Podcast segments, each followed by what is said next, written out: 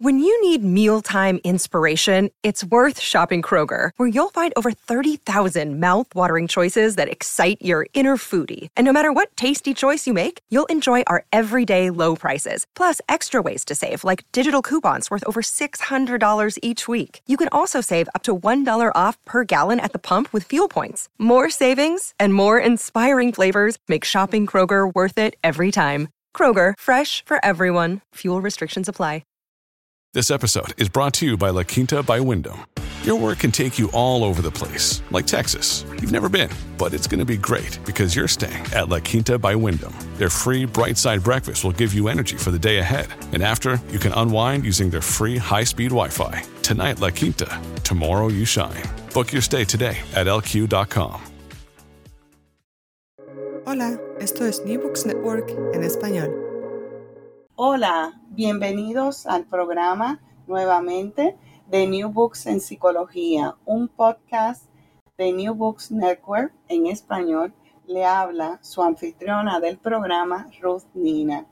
En la mañana de hoy nos complace tener la invitación y presencia, aunque es auditiva, del doctor Carlos Rivera Santana con su nuevo libro titulado Archaeology of Colonization del 2019. Es un libro publicado en inglés, aunque la entrevista va a ser en español, del editorial Roman Litterfield. Eh, pues bienvenido, doctor Rivera Santana.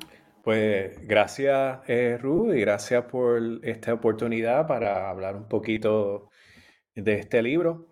Eh, y, gracias al, al, programa New Books eh, por este, por tenerme aquí, aunque sea también auditivo.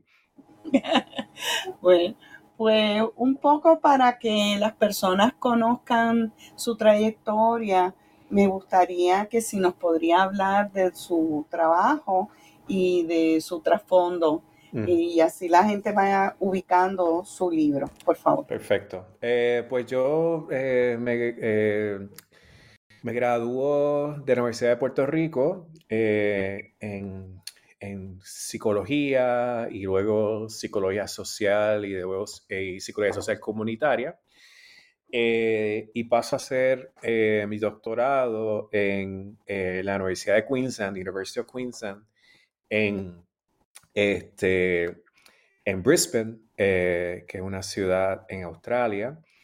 y en el doctorado, pues, este, hago, eh, comienzo con eh, una perspectiva eh, desde la disciplina de la psicología crítica y me voy moviendo a, la disciplina de los estudios postcoloniales desde el marco de los estudios culturales. Así que, así que me graduó de allí y eh, y pasa a ser profesor eh, de la Universidad de Queensland en estudios postcoloniales eh, y también estudios indígenas. Veramos, veremos cómo el aspecto de los estudios indígenas más o menos tiene sentido en, el contexto del libro. y luego paso a hacer un postdoctorado en la Universidad de este, de City University of New York, la Universidad de, la Ciudad de Nueva York. Eh, y actualmente soy profesor de estudios hispánicos eh, en el College de William Mary, que eso está en el estado de Virginia, en Estados Unidos. Eh, de, de, modo así un poco, a grosso modo, eh, mi campo es la psicología crítica, eh, los estudios postcoloniales, los estudios culturales y también los estudios indígenas. Eh, pues gracias, doctor Rivera. Me gustaría un poco entonces que vamos para ir introduciendo el libro. ¿De dónde surge la idea de desarrollar el libro titulado Archaeology of Colonization? Que trae dos puntos cruciales, o sea, de dos puntos geográficos, se basa en la experiencia del Caribe versus la experiencia de Australia. Si nos podría hablar eh, sobre este proyecto. Pues sí, gracias. Este, la ISO son puntos muy distantes. Eh, yo soy puertorriqueño y soy caribeño y latinoamericano.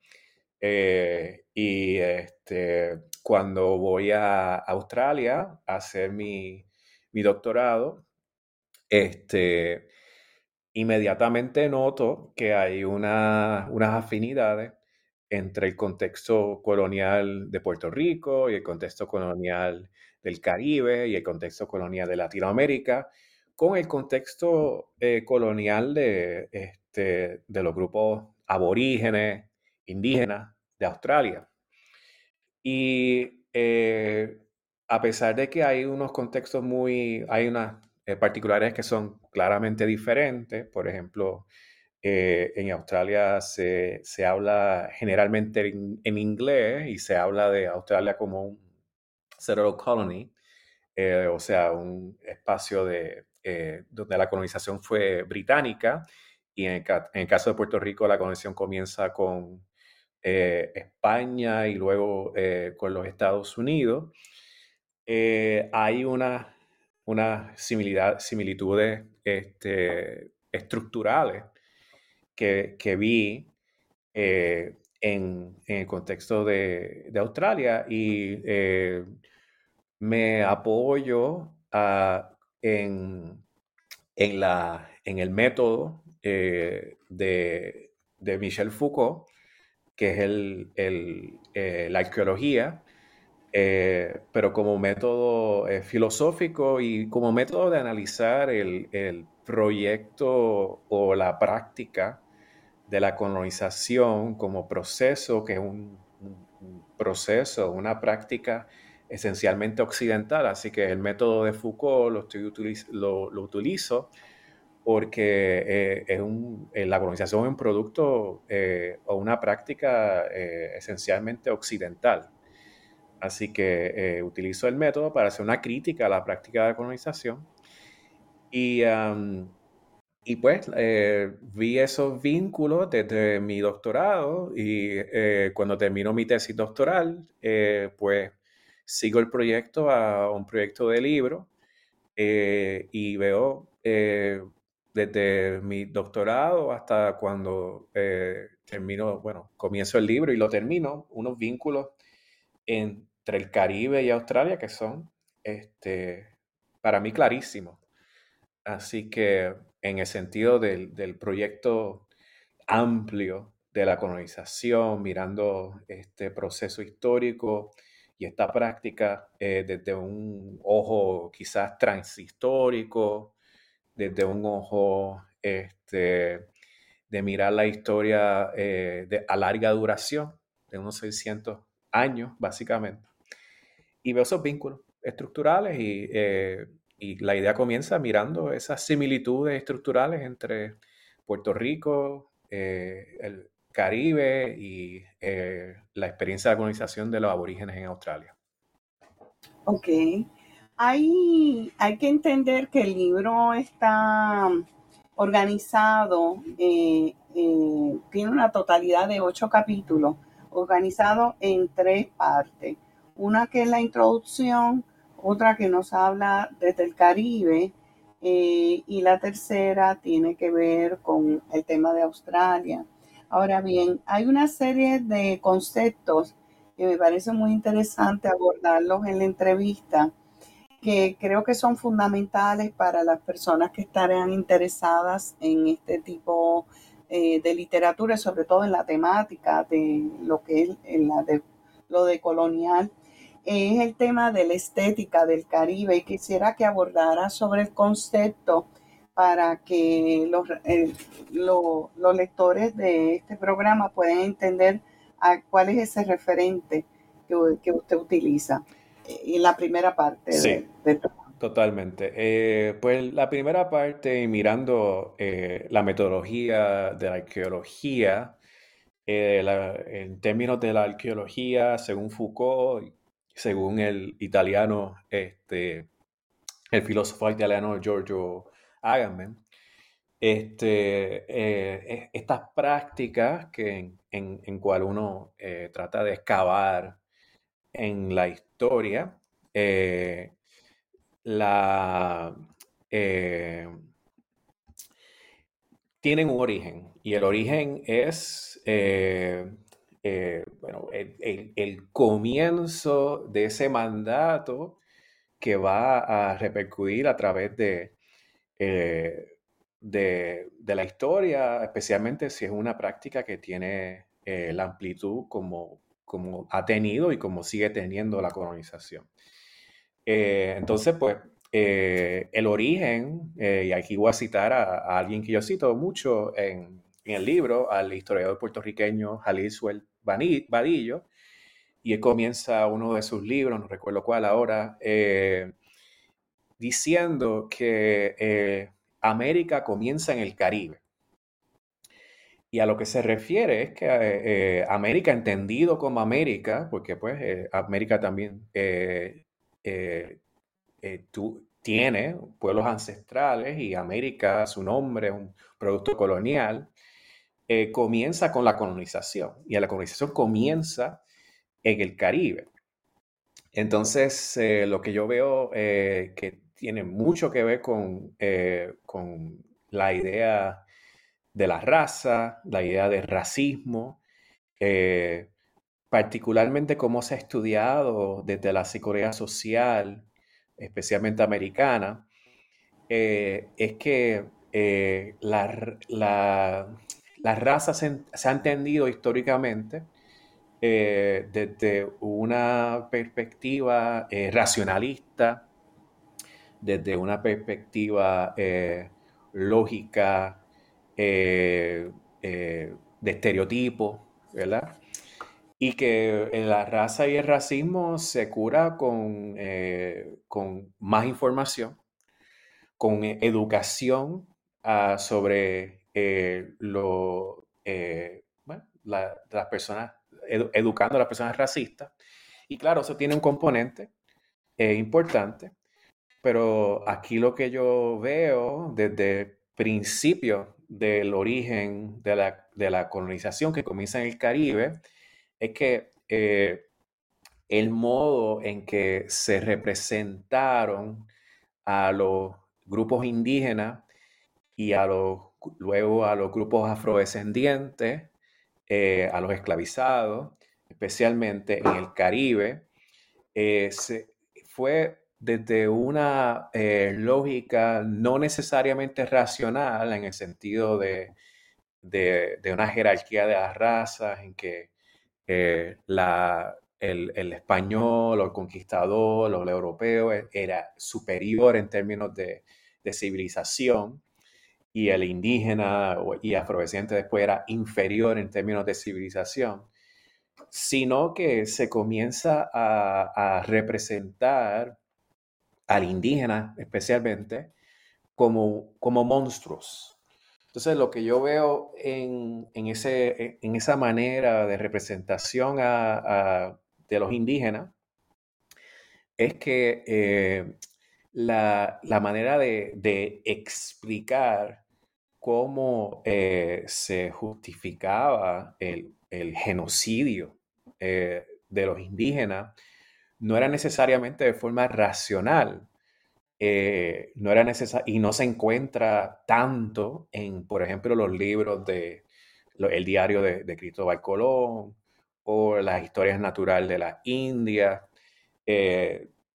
Se encuentra, pero no, no, tan, no tan poderosamente como en las imágenes que se produjeron a principios, a finales del siglo XV y a principios del siglo XVI. ¿Y qué decían esas imágenes, esas imágenes o esa, esa estética de, de, cómo los europeos representaban a los indígenas? Y entonces veo que esa representación de los indígenas en las imágenes, eh, en grabados, en, en, mapas, eh, de, ese tiempo eh, en, en, portadas y grabados dentro de estos libros gigantescos.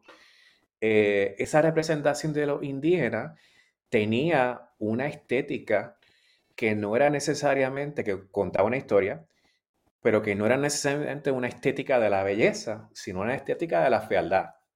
O sea, la representación de, del indígena al final del siglo XV y a principios del siglo XVI era una representación monstruosa. Y entonces, eh, y se ve en casi toda la, eh, la, producción de cultura visual de esa época, del siglo XV, siglo XVI. Eh, claro, hay unas representaciones que son, que a veces representan a lo que llaman el noble savage o el, el, salvaje noble, pero la mayoría de representaciones eran representaciones eh, de, de, a los, representaban a los indígenas como monstruos, usualmente como caníbales. Usualmente como caníbales. Eh, y lo interesante es que muchas de estas representaciones, si no todas, eran eh, artefactos de cultura visual que, eran creadas en, Europa, en talleres de Estratonburgo, en talleres en lo que hoy es este, eh, Alemania, eh, eh, Ginebra y otros lugares, de personas que nunca visitaron el Caribe y luego las Américas. pero esa representación se hacía para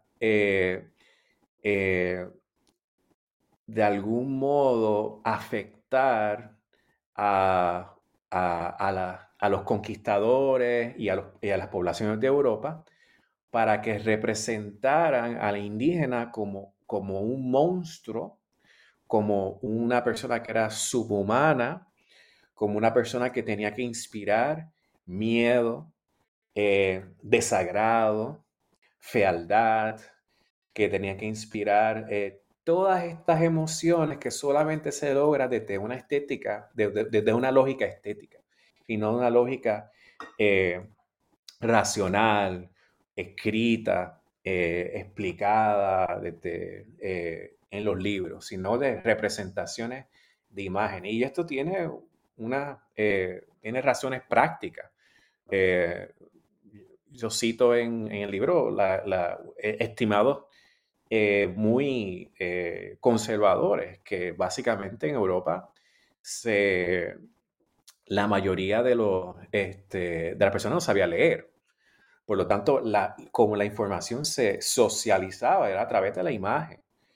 Y pues, eh, habían imágenes que eran obviamente bellas y que representaban cosas que eran eh, quizás de iluminación, de, divinidad y todas esas cosas, ¿verdad? Y, tenían que eh, representarse así como para, por, razones de, religión.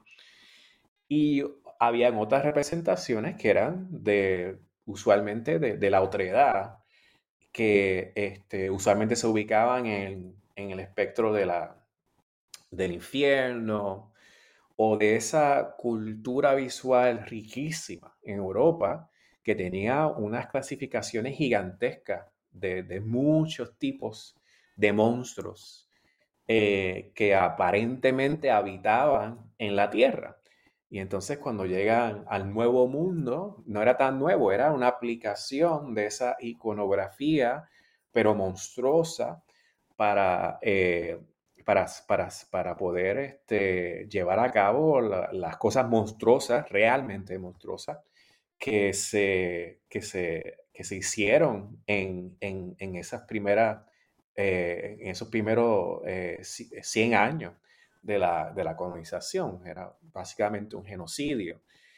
Eh, así que pues ahí entra la estética. La estética, en vez de analizar los documentos de la, de, lo, de los diarios de Colón, la historia natural de las Indias, eh, los libros de Acosta, de Oviedo, que, todo que, muchos eh, han analizado para ver cómo se, se, entendieron a los indígenas eh, desde, desde, esa perspectiva. Yo analizo las imágenes. Mm, y, y las imágenes, la lógica de la imagen es una estética y, y, la, y, lo que afecta no es la racionalidad, afecta las emociones. Sí. Muy interesante, eh, doctor Rivera. Eh, me gustaría entonces que habláramos sobre la negritud, que es parte también de, de, esa sección eh, en cuanto a su entendido dentro de este contexto de arqueología de la colonización. Pues muy bien. Este, al principio, la, porque la, las primeras, lo primero que yo establezco, y obviamente no lo establezco yo, lo, establecen otros otro, otro, o historiadores, es que usualmente se entiende, se, este, se representa como mutuamente incluyente la negritud y la esclavitud. Y se sabe que este, la negritud y la esclavitud, particularmente en el tiempo de la conquista, el siglo, finales del siglo XV, eh, principios del siglo XVI, pues no eran, no eran, no, eran necesariamente, no eran mutuamente incluyentes. O sea, no, no eran dos caras de la misma moneda. Eh, la esclavitud existía eh, en Europa, pero era mayormente enfocada incluso a, a, principios, a mediados de, hasta el mediados del siglo XV, eh, de personas, a personas blancas, personas de, Grecia, personas eh, del, este de, Europa. Y claro, la esclavitud era eh, enfocada mayormente en, el trabajo doméstico, todo lo demás. Y entonces, la, la, trata esclava eh, comienza, eh, eh, a, comienza básicamente a, finales del siglo XV, pero no toma una, una fuerza grandísima hasta finales del siglo XVI. entonces, en ese contexto, se establece que la, la, primera esclavitud fue indígena en, la, en América en términos de, cómo este, se representaba. Incluso la representación del indígena como caníbal era una manera de poder eh, esclavizar a la indígena, porque si un, eh, la representación de, una persona indígena, eh, si se entendía a, una a un grupo indígena como caníbal, cualquier caníbal podía, este, no podía ser cristianizado porque el canibalismo era un pecado imperdonable. Y si los indígenas no podían ser cristianizados, entonces podían ser esclavizados. Eh, temprano en, el siglo, en final del siglo XV, Cristóbal Colón propone una trata esclava de indígenas hacia Europa. Entonces, pues pongo más o menos e, ese contexto para entender que la negritud tenía eh, otro, otro color en el sentido de la inequidad. Claro, era un momento de inequidad, pero la inequidad tenía que ver más con la, afiliación con, la, con, una institución eh, como la, iglesia, eh, ser parte de, una, de un reino, ser parte de la aristocracia y todo lo demás. Anyway. Eh, y entonces, pues, se establece esta representación, ¿verdad?, de indígena en, lo que yo llamo una antropología monstruosa, que eh, establece la base para la eh, la primera representación eh, o la conceptualización de la raza eh, en, América.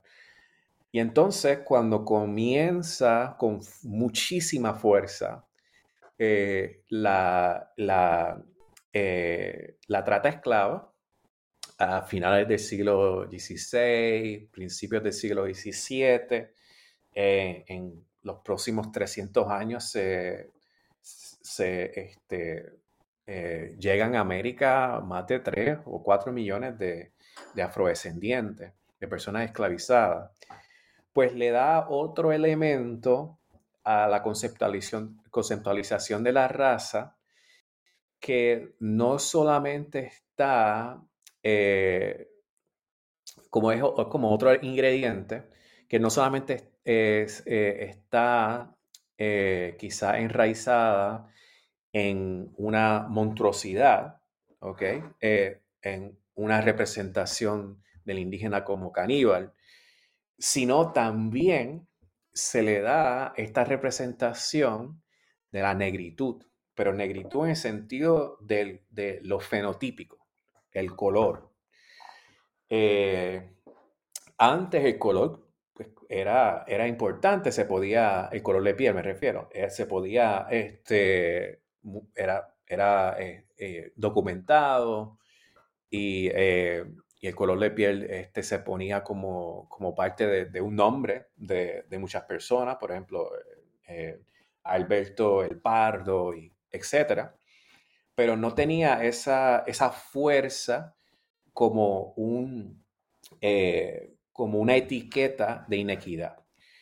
Y cuando eh, comienza con muchísima fuerza la materialidad de, la trata eh, esclava, en, viniendo mayormente de África, de personas afrodescendientes que fueron esclavizados, pues se le da e, ese elemento también estético de la eh, negritud como una, un elemento más, eh, particularmente el color de piel, un elemento más o un ingrediente más para la creación de la raza como instrumento de representación de lo que va a ser la, eh, lo que, a, a dónde mira la colonización en términos de, del target, De, este, de las razas. Claro, eventualmente va a llegar el siglo XVII con, eh, y el siglo XVIII, el siglo de las luces, y se va, va a venir la, lógica del darwinismo social y eh, también la,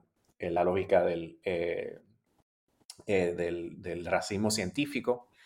Pero antes de eso, los elementos que, que, que crearon eh, el, corazón o el instrumento principal para la práctica de la colonización, yo argumento en el libro que por un lado está el elemento, eh, eh, bueno, no por un lado, sino como, como categoría grande, elemento estético, y que los ingredientes son una estética de la fealdad, específicamente la monstruosidad, las emociones, eh, que, que, inspiran esa fealdad, que inspiran esa monstruosidad, y eh, la, eh, el, aspecto fenotípico que se representa a través de la, de la negritud como, como, como, como elemento que como elemento cúspide, ¿verdad? Y entonces esos son quizás los ingredientes que, que, componen eh, la raza y el racismo que dependen grandemente de lo que, lo que inspira en el otro, en el racista, y en, eh, que no tiene que ver solamente con, eh, con, con, esta lógica racional de que el otro es inferior, que el otro hace las cosas políticamente eh, de manera, eh, digamos, este, eh, no, tan bien, sino que hay un elemento de, emoción que, está inspirada por esa gran categoría de la estética monstruosa o, de la antropología monstruosa, que está, que oculta ¿verdad? Emociones como el odio, eh, eh, lo que inspira la fealdad, el miedo, eh, entre otras emociones. Así que en gran parte esa, e, esa, esa parte del libro trata de argumentar que la raza y el racismo está en el corazón o está alojado en el corazón de la práctica de la colonización y que este, primeramente se origina no desde una lógica racional, sino de una lógica estética, eh, y que eh, si seguimos esa, si damos todo eso por cierto, una manera para trabajar la, raza y el racismo, incluso estructural, es entender hasta qué punto el racista, en el contexto de la conversación específicamente, tiene sentimientos y emociones que están alojadas en esa, en esa visión de otredad. Gracias, doctor Rivera. Eh, yo creo que también eh, eh, para ir ubicando el libro hay otras diversidades de conceptos que me gustaría resaltar, que me gustaría también, a su vez, vaya la redundancia, que usted nos pueda comentar eh, que tiene que ver como las llamadas prácticas no discursivas de la colonización o bien la gobernanza biopolítica o las prácticas de poder, no sé, eh, o, o, bien si usted entiende que hay otro ah, concepto que, que vale la pena eh, en esta entrevista resaltarla para que la gente lo motivemos a leer el libro. Sí, sí, eh, me gustaría que pudiera abundar sobre los mismos. Por supuesto. Y ahí viene la, segunda parte, porque yo en esta arqueología voy excavando eh, históricamente pues el corazón de la colonización, que pienso que está en el origen, que está en el Caribe, que está cuando pensamos en el Caribe, estoy, pensando en lo que hoy es este, las Bahamas, en lo que hoy es este, Santo Domingo y Haití, lo que hoy es eh, Cuba, Jamaica, obviamente Puerto Rico. Eh, ahí, está lo que, lo que pasa desde 1492 hasta básicamente 1511, 1520. Ahí hay décadas de una... Eh, de prácticas de colonización eh, que después se llevan a México, que después se llevan a Perú, que después se llevan a otros lugares de, Latinoamérica.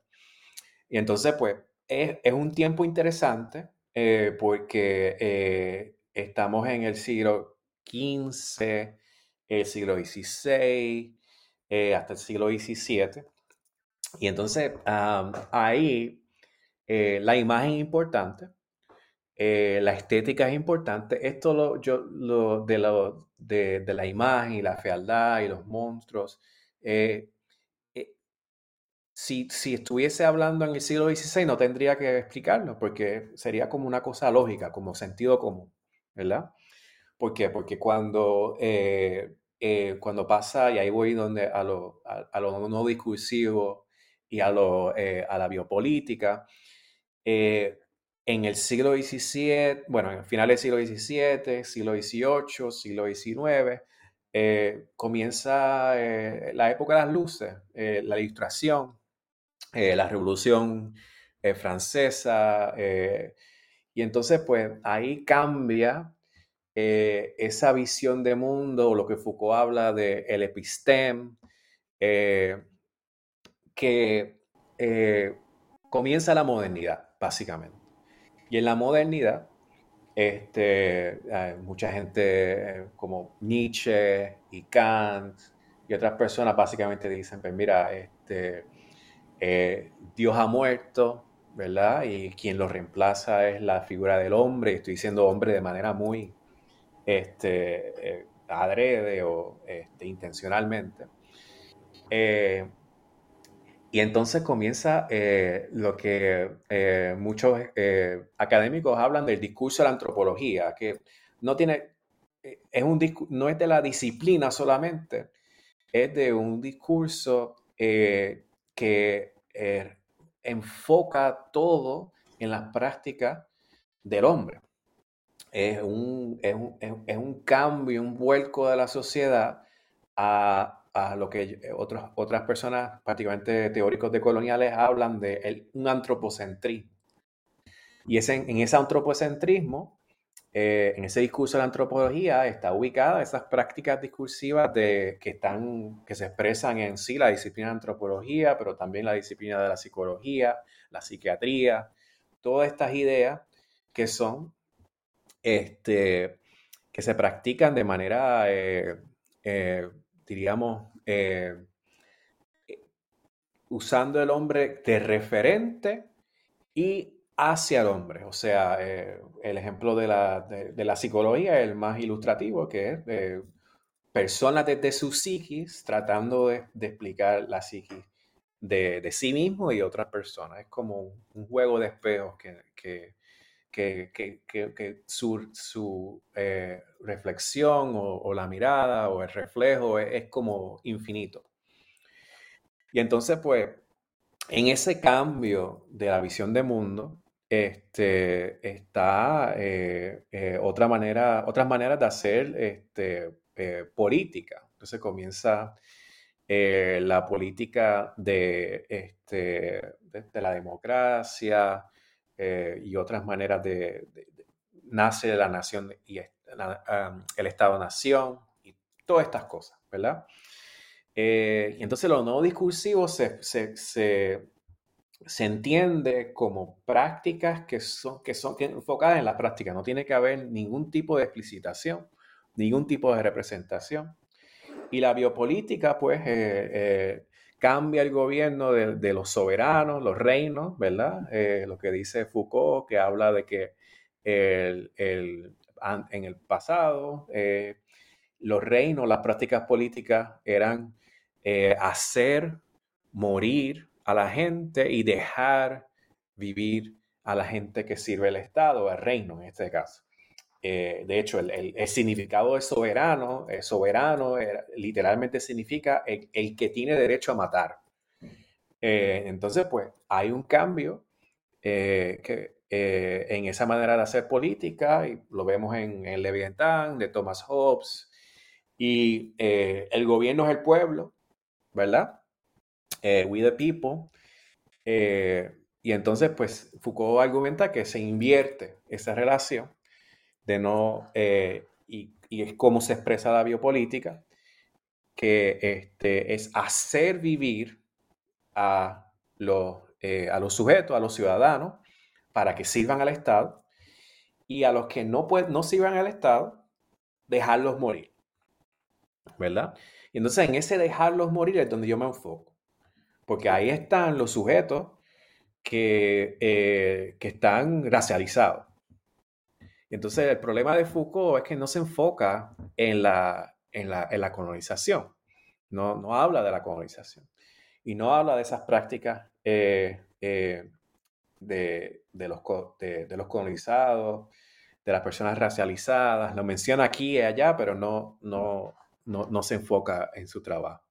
Entonces yo trato de, no lo, no lo hago a nivel de Foucault, por supuesto, pero trato de, trabajar en cómo la biopolítica se expresa como práctica no discursiva a, esa, sección de los dejarlos morir, especialmente a las personas racializadas o, experiencias que o personas que han experimentado la colonización. Y eh, la, en, vez de, pues, de ir a, todo el sur global, nosotros tenemos experiencia de colonización eh, moderna en varios, varios países, ¿verdad? La mayoría de, la población e, e, es del sur global y son racializadas y, hemos experimentado de algún modo u otro la colonización o lo seguimos experimentando. Así que tomo como estudio de caso el caso de Queensland, que es un estado eh, en Australia y cómo eh, esa eh, biopolítica, ese mecanismo biopolítico se utilizó eh, en contra de los indígenas o los aborígenes en ese estado en Australia. y ahí comienzo con este, analizando, así que estoy usando ese estudio de caso y analizo este, la, la, ley que creó básicamente las reservaciones, la llamaban protectorado, eh, que básicamente gobernaban todos los elementos eh, de la vida social moderna de los grupos indígenas desde básicamente finales del siglo XIX hasta eh, reservaciones que duraron hasta 1970. Eh, eh, y, esto en el contexto eh, de, que el indígena australiano no era, no era un sujeto, no era una persona, no era un ciudadano de Australia hasta 1967, que pasa el referéndum eh, para incluirlos como ciudadanos, porque era, estaban explícitamente excluidos en la Constitución como ciudadanos. Así que no sé si quiera eh, eh, que hable un poco de ese contexto. Ah. sí, eso era lo último que te iba a preguntar en relación a, porque el, tiempo se nos va cortando, en términos de la experiencia de Australia eh, si lo comparamos con el Caribe. Eh, ah, si pudieras abundar brevemente sobre ello. Sí, sí. Eh, este, pues hay muchas similitudes y hay muchas claramente diferencias. por un lado, pues a este punto, las representaciones de la raza ya están alojadas en el corazón de las prácticas de la colonización. entonces esa idea de la raza eh, es básicamente lo que determina a quién le aplica la práctica de colonización, en este caso la práctica moderna biopolítica de dejar morir a la gente que no son deseadas por el Estado, porque el Estado nace como un Estado eh, racista, y esto no lo digo yo, lo dice, dicen eh, muchos teóricos, y incluso Anderson, Benedict Anderson, que la función del Estado es excluir a personas que no son de esa comunidad imaginada. Eh, así que pues la experiencia en el contexto de Australia eh, eh, establece a, las comunidades indígenas en, reservaciones y gobiernan cada aspecto de su vida, de que al punto de que, por ejemplo, para un indígena eh, hasta el 1967, si quería casarse, tenía que pedirle permiso a, una figura que usualmente un policía, eh, llamado el protector. Eh, y tenían que pedir una licencia para poder casarse y pedir permiso para poder casarse. Eh, así que había, no, se le pagaba directamente, incluso el trabajo que era remunerado, se le pagaba al protector y entonces el protector le daba la... Y entonces pues esa idea del protector, ¿verdad? En, la, en, en las reservaciones, pues van tomando eco en diferentes partes del mundo. Entonces, por un lado, tenemos a las personas que están clasificadas, racializadas, eh, eh, que comienza esa racialización o esa conceptualización o origen de la, de, la conceptualización de, la racialización en el Caribe, en lugares como Puerto Rico. Así que tenemos esa primera eh, gran etapa de la colonización, que nuevamente comienza en el Caribe. Y después tenemos la segunda gran etapa de la colonización, que se enfoca a, esta manera de, gobernar a las personas que son indeseadas por el Estado, las personas que son racializadas por el Estado. Y entonces en el contexto de Australia se ve claramente en esa ley, eh, en, esas leyes, que gobernaban y hasta cierto punto gobiernan hasta el día de hoy a las comunidades indígenas, casi como un paternalismo terrible. Eh, eh, y entonces esa manera de, de, colonización, esa segunda gran etapa de colonización que se enfoca en, casi un estado de excepción un estado de emergencia, un estado extraordinario a un grupo de personas perpetuamente, eh, se ve en Puerto Rico. Eh, por ejemplo, en, esta, en la segunda gran etapa de la colonización en Puerto Rico, que como sabemos que en Puerto Rico eh, eh, comienza con, como muchos, eh, como muchos países caribeños y latinoamericanos, con la colonización de España y de otros reinos. Y luego, en el caso de Puerto Rico, se sigue con la colonización de Estados Unidos. Y entonces es muy interesante cómo esas prácticas que se ven, que yo las veo, las estudié con, con profundidad en el contexto de Australia, cómo se, ve, cómo se ven esas prácticas de,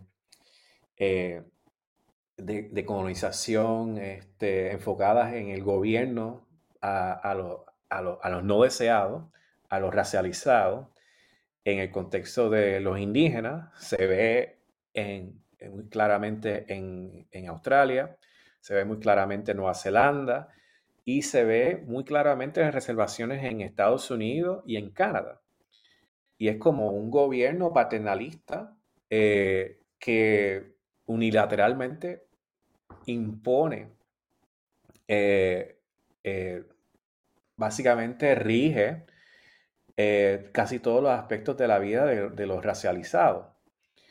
y en el contexto de Puerto Rico, pues se ve que esas mismas prácticas de, que, se, que se hicieron y se siguen haciendo en contra de los nativoamericanos, eh, en Estados Unidos, pues se trataron y se, y se, y se implementaron en Puerto Rico eh, cuando comienza eh, en 1898, los primeros tres años de gobierno militar y después este, el gobierno antes del Estado Libre Asociado y luego durante el Estado Libre Asociado. Esa soberanía que se, que se restringe a los racializados eh, se ve muy claramente en Puerto Rico. Eh, así que hay, una, hay como un eco en esas prácticas, eh, por un lado, de la racialización y los modos de representación de los sujetos que comienzan nuevamente en el Caribe, en esa conceptualización de la raza, y por otro lado, este, las prácticas eh, de, gobierno, de gubernamentalidad, como diría Foucault, eh, hacia los colonizados, eh, que comienza en, la modernidad, pero que son, yo le llamo al final del libro, un doble movimiento. Por un lado, un movimiento de, identificar quién es el otro, y ese otro es racializado, y luego eh, cómo se implementa no discursivamente, de manera biopolítica, la práctica de la colonización que trata de, eh, eh, gobernar todos los aspectos de la vida social entendida desde la perspectiva occidental. Bueno, yo creo que amerita quizás después seguir un segundo programa para hablar de, seguir hablando de este tema. A modo de ir cerrando la entrevista, me gustaría entonces que nos podría indicar si este proyecto tiene alguna continuidad o, cuál es el desarrollo futuro en relación a este proyecto de Pues rapidito y gracias nuevamente, este, Ruth, por esta oportunidad. Eh, la, como yo comienzo con la estética y el rol de la estética en términos de eh, de, ser el corazón, a mi modo de verlo, eh, la conceptualización estética de la raza y el racismo, esa es la, eh, para mí el corazón de, la práctica de colonización, pues claro, valoro muchísimo el, proyecto anticolonial de, por ejemplo, Franz Fanon, de la, del grupo Modernidad de Colonialidad, eh, en Latinoamérica, eh, entre otros.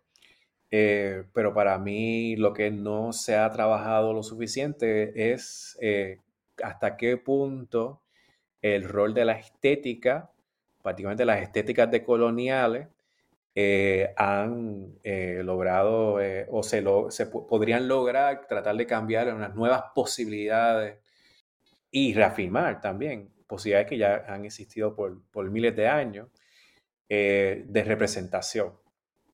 Eh, entonces, pues actualmente estoy escribiendo con un artista muy prominente en Puerto Rico, eh, con Diógenes Ballester, un libro sobre reconceptualizando la historia del arte en Puerto Rico.